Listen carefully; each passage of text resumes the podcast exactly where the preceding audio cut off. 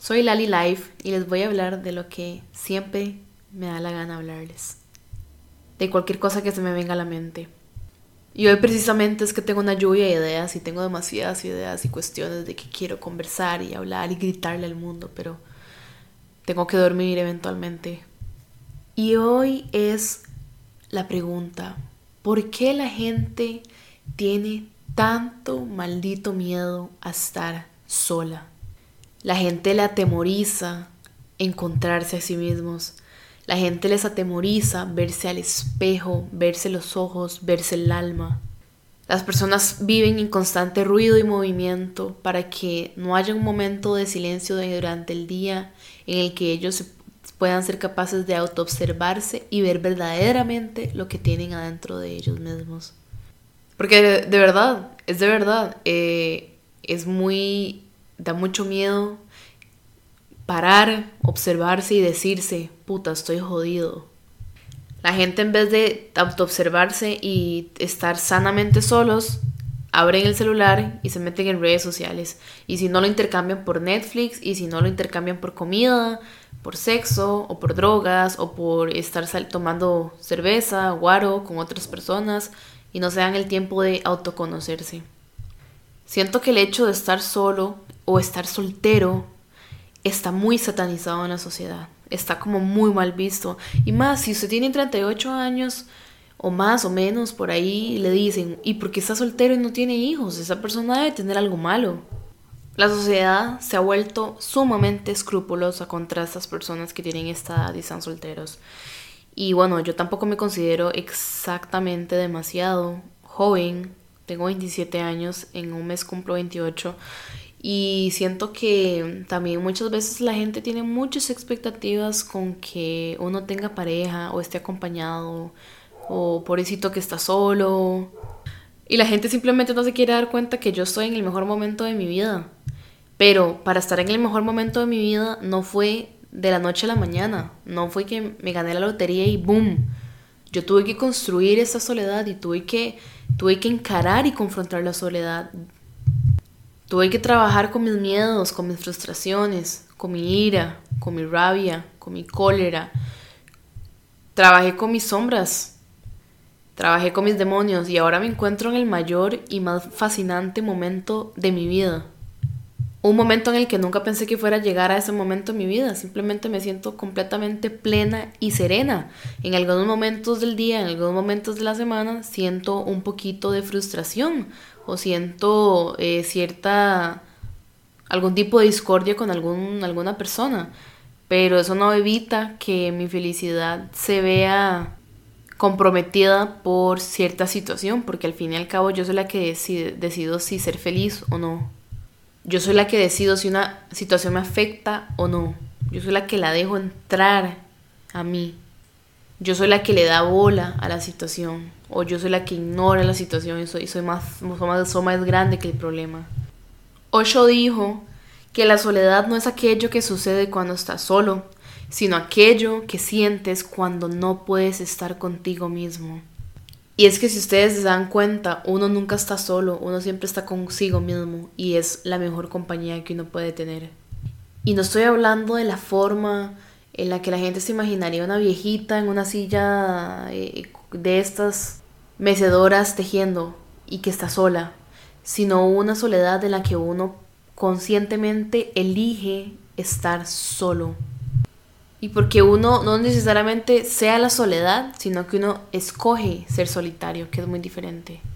Yo es que a pesar de toda la controversia de Osho me encanta y les voy a, les voy a leer textualmente lo que él dijo, que la capacidad de estar solo es la capacidad de amar. Puede parecerte paradójico, pero no lo es. Es una verdad existencial.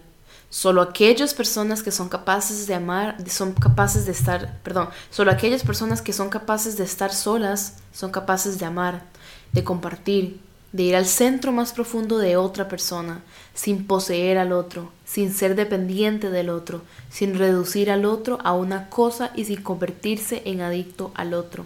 Y esta frase habla básicamente de todo lo que no debemos de hacer, la codependencia, intentar tratar a otra persona como un objeto, como si nos perteneciera, como si lo poseyéramos, como si fuera nuestra propiedad. Y cuando uno ama, uno tiene que amar sin medida. En serio, uno, uno tiene que esperar nada a cambio. Cierto que cuando uno entra en una relación de pareja se llegan acuerdos mutuos, pero son acuerdos mutuos porque son mutuos, no es de uno ni del otro, o sea, no es unipolar, tiene que ser algo recíproco y algo que les nazca a los dos hacer. Pero bueno, eso no es que estar hablando de entablar relaciones de pareja, sino del arte de estar soltero y cómo ser soltero conscientemente y dignamente. Al final y al cabo yo creo que cuando uno se trabaja tanto en sí mismo y llega a estar en un punto en el que uno es completamente equilibrado mental, física, emocional y espiritualmente, no completamente, tal vez no completamente, porque es, o sea, tampoco es que somos perfectos y somos el equilibrio perfecto, pero cuando llegamos a tener un balance más o menos entre esos cuatro aspectos, siento que uno es uno no atrae a la vida lo que uno cree que uno es o lo que uno cree que uno quiere. Uno atrae a la vida lo que uno es. Y cuando uno también se encuentra a una persona en el camino de uno, em, uno cuando elige a una pareja, uno la verdad es que hay que elegir bien a la pareja, pues es el reflejo del amor que uno se tiene a uno mismo. Y, y realmente eso es muy, muy cierto. O sea, ¿cuántas veces, no, ¿cuántas veces no vemos personas que en serio tienen tan pésima autoestima que se meten en una relación absolutamente tóxica? Porque eso es lo que ellos creen que les toca vivir. Inconscientemente lo hacen. No es como que yo diga, no es como que yo digo, uy, tengo mala autoestima, me voy a buscar un tóxico. No, porque eso no pasa así. Simplemente que uno con su mala autoestima lo lleva a tomar decisiones erróneas. Y siento que en esta vida no hay que perseguir nada. En realidad todo lo que tenga que llegar va a tener que llegar a su debido momento. Yo creo que la soledad es algo muy bonito, algo muy preciado y que muy pocas personas han tenido el honor, honor de conocer. Es un momento en nuestras vidas en el que podemos callar nuestras mentes, encontrar paz mental, liberarnos de nuestros miedos, de nuestros complejos, conocernos tanto, conocernos tanto que cuando llegamos a vincularnos en alguna relación podemos saber y y poner límites a lo que nos gusta y lo que no nos gusta, a poner, poner límites en el ámbito de lo que vamos a dejar permitir y no permitir. Y nunca estamos verdaderamente solos. Nosotros tenemos a Dios adentro de nosotros y nosotros somos Dios y todos somos Dios. Y es algo, un concepto, un concepto muy, un concepto espiritual y muy avanzado, pero nosotros somos Dios. Dios está en todos nosotros y nosotros nunca estamos solos. Hoy le estaba diciendo a una amiga, Mae, Dios no nos pone a nosotros retos que no podamos vencer. Y no debemos de confundir la soledad con tristeza o con depresión, ¿verdad? En la mayoría de los casos eh, siento que es un área, eh, un momento en el que nos podemos recargar, recargar energías, y a veces siento que el silencio tiene mucho más que enseñarnos que el propio ruido de la cotidianidad. Hay que de verdad salir, salir, salir, explorar, explorar qué se siente estar solo. La mente es como un paracaídas, si no se abre, se cae. Uno se cae, se muere, se estrella. Hay que abrirla. También siento que las almas viejas siempre tendemos a ser personas que nos identificamos mucho con la soledad porque simplemente no encontramos gente a nuestro alrededor con la que podamos compartir mucho y con la que podamos identificarnos y con la que sintamos que nos puedan entender. Entonces pasamos solos, pero a veces se vuelve una frustración y a veces es como un milagro y a veces es como una salvada el hecho de también no estar rodeado de tanta gente todo el tiempo. A veces eh, simplemente que tenemos una obsesión con el entretenimiento, tenemos una adicción a la regularidad de redes sociales. Tenemos una, una adicción a la gratificación instantánea. Cada vez que tenemos un like, una notificación, un mensaje, cualquier cosa, un pop-up, eh, un correo, la dopamina se nos aumenta y eso, nos aumenta, eso es gratificación instantánea. Entonces y nos volvemos adictos a eso, a, esas señales, a esos momentos que nos dan. Entonces es muy difícil eh, soltar el teléfono, soltar computadora, es tremendamente difícil. Yo, yo lo admito, o sea, es muy difícil, pero deberíamos dedicarnos ese tiempo en aprovecharlo bien y estar completamente solos, pensar, acostarse en la cama, tirarse boca arriba, poner luces, poner música relajante y pensar, la ducha es un momento, el jacuzzi, la tina, es un momento excelente porque el, el agua caliente ah, activa las ondas de cerebro, las mismas que usamos cuando meditamos, por eso es que la gente toma decisiones en la ducha, por eso que la, la, ducha la sentimos como un, como un espacio muy seguro y un espacio como muy introspectivo y muy relajante. Al final, si estamos en búsqueda de aquello llamado hogar, ¿Qué es el hogar? ¿A dónde está el hogar? ¿Qué estamos buscando? Nos mudamos de casa, nos mudamos de, nos mudamos de país, viajamos, viajamos, viajamos, viajamos, pero nunca nos encontramos a nosotros mismos. Al final viajarás, viajarás, viajarás y vas al final de tu vida vas a tener que encontrarte con ti mismo. Eso dice una frase. Y es que nos tenemos que confrontar en algún momento de nuestras vidas, no podemos estar huyendo todas nuestras vidas. Hay gente que se se autodenomina nómada, nómada siempre. Pero Mae, en algún momento se tiene que encontrarse a sí mismo. Y no, no es que estoy diciendo que se establezca en un país y que ya deje de viajar, sino encontrarse a sí mismo. Y como dije antes, ¿cuál es nuestro hogar? Pues nuestro hogar somos nosotros mismos, eso es nuestro hogar, eso es nuestro lugar seguro, ese es el lugar al que tenemos que recurrir en caso de alarma, en caso de alerta, en caso de pánico, en caso de miedo a nosotros mismos. Somos nuestros únicos salvadores y nuestro único hogar. El de nadie más, mae. Nuestro hogar no está en, con nuestros padres, ni con nuestra pareja, ni con nuestros hijos, perros, gatos. Está en nosotros mismos. Somos nuestra, somos nuestro, nuestro propio hogar. Siento que al mismo tiempo eh, emplear momentos de nuestra vida, de nuestro día, de nuestra semana, en llegar a establecer momentos de soledad es completamente eficiente, necesario para el planeta. Cuando nosotros nos aislamos conscientemente por cuenta propia, cuando nos aislamos, no en cuarentena, cuando nos decidimos aislarnos, es porque queremos sanar a nosotros mismos, sanarnos. Queremos crecer y autoconocernos. Y en el momento que un ser humano se conoce a sí mismo, que yo creo que nadie nunca se conoce al 100%, somos un libro, que, o sea, que nadie, nadie ha escrito su final todavía, que estamos viviendo, obviamente. Mae, el acto de, de decidir estar solitario es el acto más compasivo y solidario que uno puede otorgar al mundo.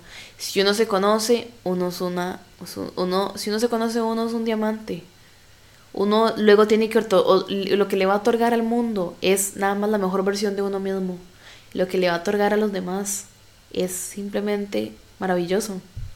A veces vivimos con mucha bulla, con muchas distracciones, como todo lo que ya les mencioné, las distracciones que tenemos.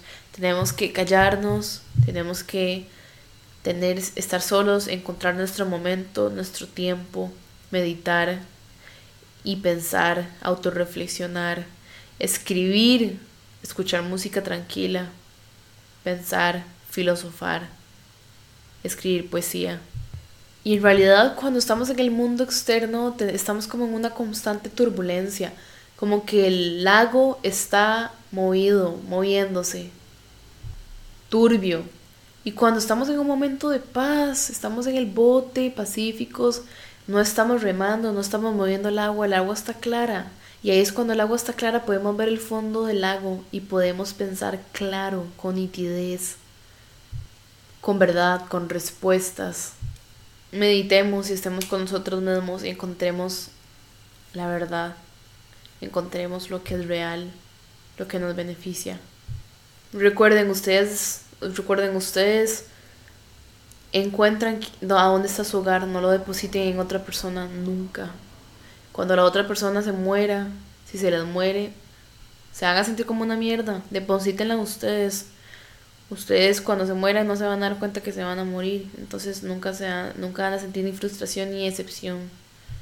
Muchas veces cuando las personas terminan una relación, el hombre corre a buscar otra relación porque simplemente no tiene la fuerza para sobrellevar un luto de la pérdida de una relación y corre a cambiar a la, a la pareja, a la expareja por una nueva mujer, mientras que muchas veces la mujer se da el tiempo eh, de, de quedar sola para encontrarse a ella misma.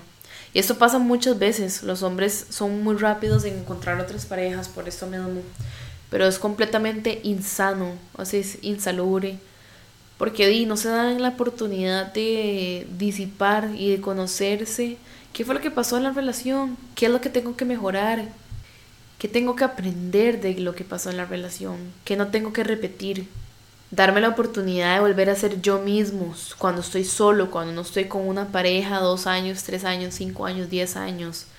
Estar solo y volver a ver qué me gusta y qué no me gusta, porque las personas cambiamos y muchas veces estando con otras personas no nos damos cuenta de lo que realmente nos perdimos muchos años, porque muchas veces cometemos el error de abandonarnos estando con una pareja.